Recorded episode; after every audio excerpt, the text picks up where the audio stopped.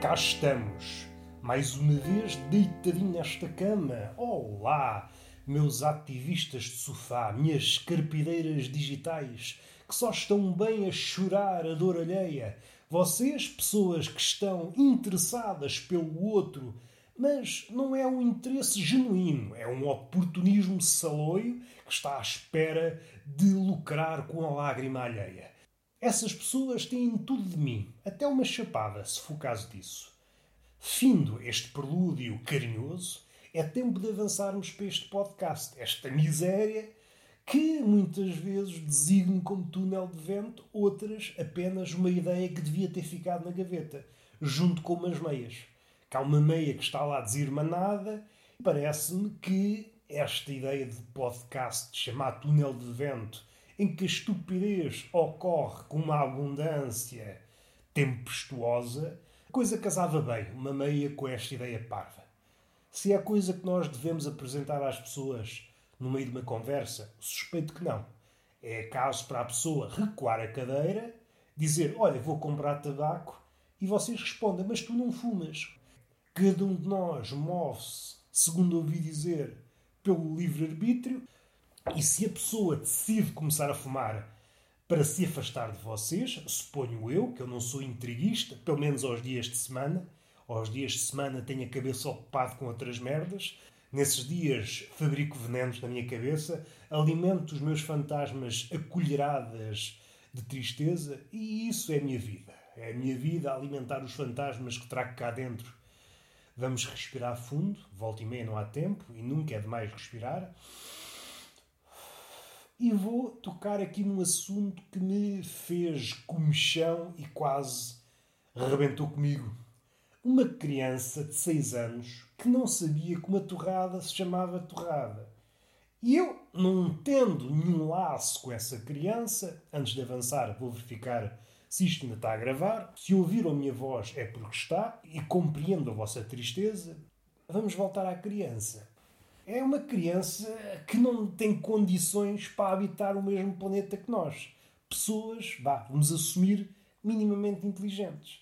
O que é que essa criança fez durante seis anos para que nunca se cruzasse com uma torrada? Ou melhor, até se pode ter cruzado. Vamos pôr essa hipótese que é provável. A torrada não é um lince ibérico, não é um bicho que vemos ocasionalmente num postal ou num documentário da National Geographic. Não, aparece abundantemente.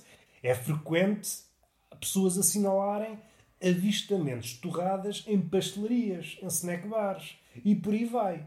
Agora, o que é que se passou com esta criança? O progenitor, seja mãe, seja pai, seja encarregado de educação, seja um professor, seja um papagaio falante, não foi capaz de dizer ao garoto: olha, isto aqui, esta coisa que é um pão, mas não é necessariamente o pão que tu conheces. Foi torrado, sobre esse pão foi exercido calor, por vezes alguma pressão, ainda que não tanta como uma tostadeira, e ao colocar manteiga nesse pão tostado, a manteiga derrete que é uma delícia. Ninguém foi capaz de dizer isto. E a criança diz, ao olhar para uma torrada: Olha, o pão, o pão está diferente. E eu ah, respirei fundo enquanto a criança treinava ali as suas perífrases e eu alonguei-me nos pensamentos. Das duas, uma, ou a criança é parva ou é parva. Das duas, uma, ou tinha uma família de pais acólitos do politicamente correto, em que é habitual nos jantares, nos almoços de família, em qualquer refeição, falarem por perífrases, não podem dizer a coisa pelo seu nome, têm que diluir a coisa num churrilho de palavras, e se é assim compreendo, apesar de achar disparatado. Não podemos nomear a coisa porque a coisa pode ficar chateada ao ser nomeada e então ciframos a linguagem, seja para uma pessoa, seja para uma torrada. Se for assim, compreendo, ainda que ache que esse estilo adornado, cheio de barroquismos, está um bocadinho demodé. Já se usou muito, já esteve em voga, por exemplo, com o poeta Góngora, espero estar a pronunciar bem, se não estiver, perdoa-me a estupidez, que a estupidez é algo que me acompanha e com a qual eu já tenho um laço de intimidade. Se a estupidez me deixar, até lhe dou um beijo na boca, mas parece que não é uma altura oportuna. Meus oportunistas, meus paparazzis de imaginação, fecharam os olhos e imaginaram eu a beijar a estupidez na boca. Vocês são depravados, meus maluquinhos, dando vários passos atrás. É uma criança que não está capacitada para viver no mundo, neste mundo competitivo. Se é incapaz de dizer que uma torrada é uma torrada, então é que a vida eu não quero ser o mal da fita, eu não sou ator. Os atores é que costumam dizer em entrevistas: ai, o próximo papel gostava de ser o mal da fita, é mais, é mais exigente. Não, eu não quero exigências desse tipo.